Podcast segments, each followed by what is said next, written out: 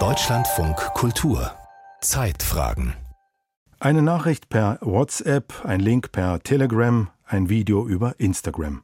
Seitdem das Digitale mehr unseren Alltag bestimmt, wird weniger telefoniert oder analog geschrieben. Auch in Unternehmen gibt es diese Entwicklung, beschleunigt noch durch die Corona-Pandemie.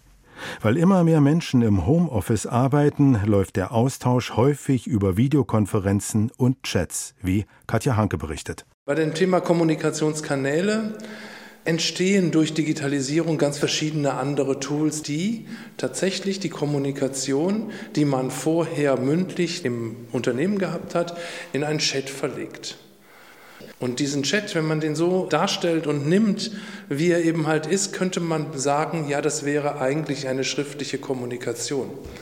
Es ist aber im Grunde genommen nichts anderes als das abgestimmte oder aufgeschriebene Gespräch. Wolfgang Hünnekens ist Honorarprofessor für digitale Kommunikation an der Universität der Künste Berlin. Außerdem berät er Firmen, die ihre Arbeitsweise immer mehr digitalisieren und damit auch die Kommunikation im Unternehmen. Noch vor einigen Jahren besprachen die Angestellten dort laufende Projekte in der Kaffeeküche, in Sitzungen, per Telefon oder E-Mail. Jetzt läuft das Ganze häufig digital. So auch beim Einrichtungspartnerring in Bielefeld. Der Möbelverband mit rund 100 Angestellten hat kurz vor Corona angefangen, mit digitalen Plattformen zu arbeiten sagt Geschäftsführer Frank Stratmann. Das ganze klassische E-Mail-Wesen über Outlook wird kaum noch genutzt, sondern intern eigentlich alles fast über Teams kommuniziert. Die Chats werden immer dann genutzt, wenn man eine kurze Frage hat oder wenn man sich einmal mal abstimmt. Nicht, wollen wir uns heute Nachmittag mal eben zusammen telefonieren.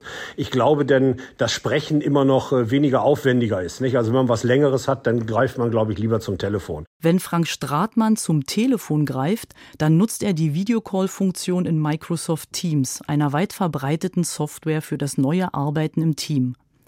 Festnetztelefonate, persönliche Gespräche und Sitzungen gebe es immer weniger, sagt er.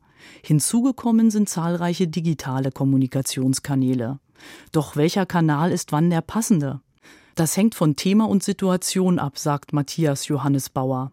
Er lehrt Kommunikationsmanagement an der IST-Hochschule für Management in Düsseldorf. Vereinfacht steckt dahinter die sogenannte Media Richness Theorie und die sagt letzten Endes, in Situationen mit hoher Mehrdeutigkeit führen halt Kanäle mit hoher Reichhaltigkeit und damit sind halt eben so Sinneseindrücke oder auch nonverbale äh, Kommunikationsinhalte gemeint, in der Regel zu besseren Resultaten. Je weniger reichhaltig an Informationen ein Kanal ist und der Messenger wäre halt da ziemlich weit unten in dieser Hierarchie, umso weniger von Bedeutung oder eben missverständlich oder mehrdeutig sollte Kommunikationsinhalt sein. Das heißt, wenn ich also irgendwie mich nur schnell zum Mittagessen verabreden will, läuft es über den Messenger halt problemlos. Möchte ein Team aber einen komplexen Sachverhalt klären, sollte es das nicht im Gruppenchat tun, sondern eher per Videokonferenz. In einem Messenger bricht halt unheimlich viel Kommunikation weg. Also die ganze Bewegung eines Menschen, die Mimik, die Gestik, all das, das macht ja einen Unterschied, ob ich irgendwas mit einem Augenzwinkern sage oder mit einem bösen Gesichtsausdruck.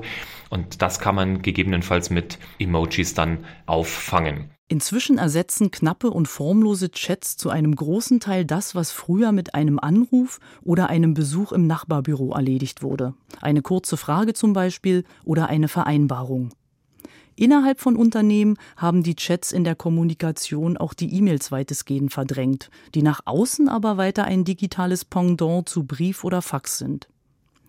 Dass Chats verschriftlicht sind, hat aus Sicht von Unternehmensberater Wolfgang Hünnekens auch den Vorteil, dass alle Informationen im Chatverlauf dokumentiert sind und erhalten bleiben. Man kann ziemlich genau sehen, wer welche Datei erarbeitet hat, wer was dazu gesagt hat.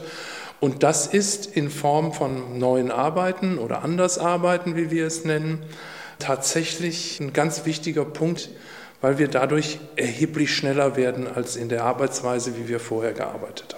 Trotz Messenger-Apps und Chats wird in der digitalen Kommunikation aber noch immer viel gesprochen, allerdings bei Videoanrufen oder in Videokonferenzen. Und das vor allem dann, wenn es um komplexe oder sensible Sachverhalte geht, wenn mehrere Personen ein Thema diskutieren oder Wichtiges entscheiden müssen.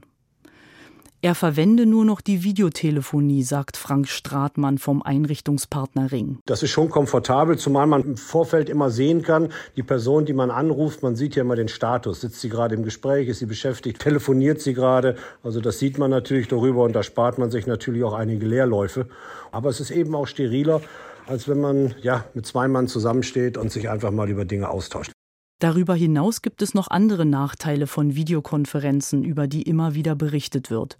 Die fehlende Körpersprache, der anstrengende, übermäßige Augenkontakt, die ausufernden Redebeiträge Einzelner und nicht zuletzt das erschwerte Kennenlernen neuer Kollegen. Gut eingespielte Teams hätten den Umzug in die digitale Welt trotzdem gut bewältigt, sagt Kommunikationsmanagement-Experte Matthias Johannes Bauer. Viele Unternehmen merken aber allmählich, wie wichtig persönliche Treffen sind, sowohl für ein gutes Miteinander als auch für die Bindung zum Unternehmen.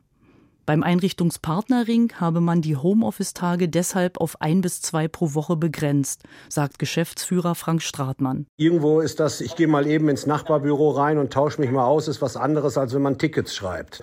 Zu diesem Wir-Gefühl trägt eigentlich die ganze digitale Kommunikation nicht gerade bei. Und so kommunizieren alle im Unternehmen zwar häufig digital, sehen sich aber wieder öfter auf dem Gang oder in der Kaffeeküche.